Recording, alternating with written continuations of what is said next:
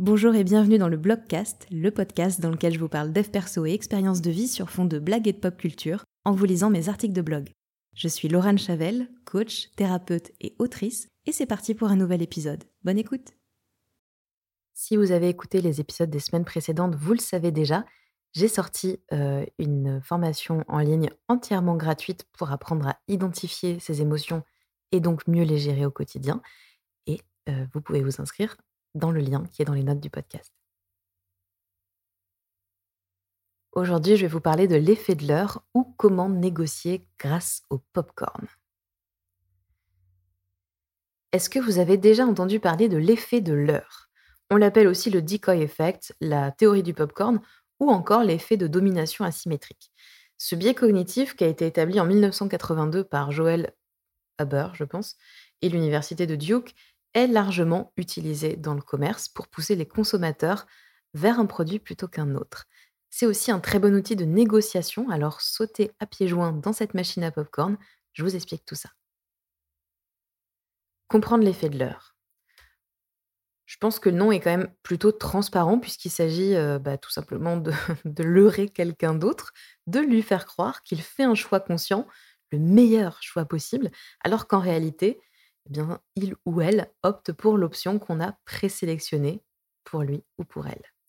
Pour rendre cette explication limpide, on utilise généralement l'exemple du popcorn, ce que vous aviez peut-être déjà deviné grâce aux subtils indices éparpillés euh, de ci de là dans les lignes précédentes.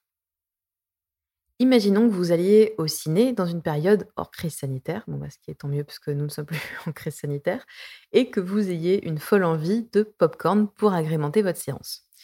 La boutique, elle propose deux formats. Il y a une petite boîte qui est à 3 euros et une grande boîte qui est à 7 euros. Laquelle vous choisissez? Statistiquement, il y a beaucoup plus de chances pour que vous optiez pour le petit format, parce que le billet vous a déjà coûté un bras et qu'ajouter 7 euros de plus pour euh, de la nourriture plaisir, c'est quand même un petit peu fort de maïs soufflé. Maintenant, on va imaginer que la boutique, elle ne vende pas deux formats, mais trois. Donc, il y a toujours le petit et le grand, hein, toujours au même tarif, 3 et 7 euros. Et puis, il y a un moyen qui est maintenant au prix de 5 euros. Et dans ce cas, lequel vous choisissez? Donc le petit à 3, le moyen à 5 et le grand à 7. Dans ce cas, il y a de grandes chances que vous optiez pour le format moyen parce que ça semble être le meilleur compromis. Si le ciné voulait privilégier la vente des grandes boîtes de popcorn, par exemple, ce qu'il pourrait faire dans ce cas, c'est de proposer euh, le format moyen au prix de 6 euros ou 6,50. Dans ce cas-là, la petite boîte, bah, elle nous semblerait vraiment minuscule et nulle, et la grande boîte, elle nous donnerait l'impression de faire une affaire de fou. Ben voilà, c'est ça l'effet de l'heure, c'est le fait de proposer plusieurs choix, donc c'est trois en général, mais ça peut être plus suivant les situations, en les organisant de manière à ce que euh, bah, ce qu'on souhaite obtenir paraisse être une super aubaine. Le choix du milieu, il peut être celui qui sert d'effet de l'heure, c'est-à-dire qu'en fait, il existe que pour valoriser une autre option, mais on peut aussi déplacer le leurre à sa guise en fonction euh, bah, du choix qu'on souhaite mettre en avant. Popcorn et négociation. Si ce biais cognitif il est largement utilisé dans le commerce, notamment par des marques comme Apple, il est applicable à plein d'autres situations. On va prendre le cas euh, de Marisette, qui est une manager qui souhaite obtenir une augmentation de 150 euros pour un des membres de son équipe. Elle en parle à sa direction, qui n'est pas super, super emballée par l'idée.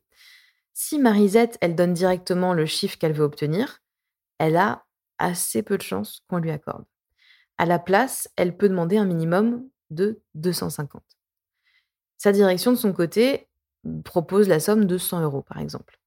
Et après avoir insisté un petit peu sur sa somme initiale, Marisette, ce qu'elle pourra faire, c'est donner l'impression d'accepter un compromis en disant par exemple Bon, écoutez, euh, moi je veux bien essayer de lui proposer 200 euros, peut-être même 150, mais franchement, pour qu'elle accepte, moi j'ai besoin que vous lui montriez que vous aussi, vous avez fait un effort.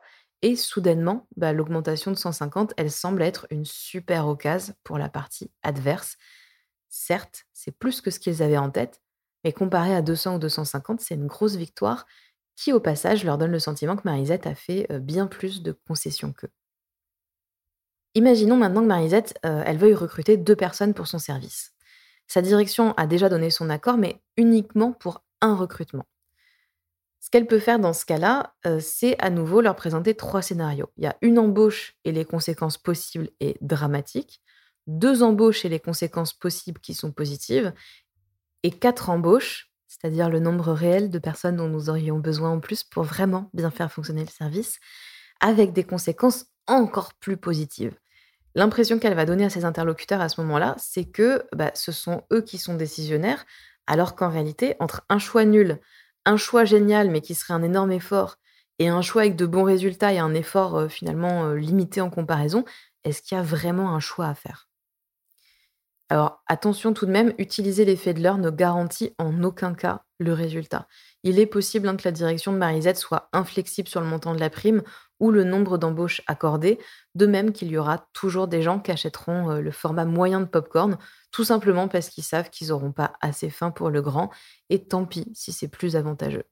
Par contre, c'est une méthode de négociation qui est très efficace et qui augmente considérablement les chances d'obtenir ce qu'on veut. Est-ce que c'est de la manipulation? En écoutant tout ce que je viens de vous lire, vous avez peut-être pensé que Marisette, elle manipulait totalement sa direction. Et c'est vrai, l'effet de l'heure, c'est une forme de manipulation. Je dois vous dire que j'ai ressenti pas mal de tristesse quand j'ai écrit cet article, parce que bah, moi, ce que j'aimerais, c'est croire qu'on vit dans un monde où la sincérité est de rigueur, où Marisette, en fait, elle pourrait dire à sa direction Écoutez, Ilicia, elle fait un boulot de dingue ces derniers temps. Elle veut 150 euros d'augmentation et je pense qu'il faut les lui accorder parce qu'en fait, elle les mérite. Et la réponse serait?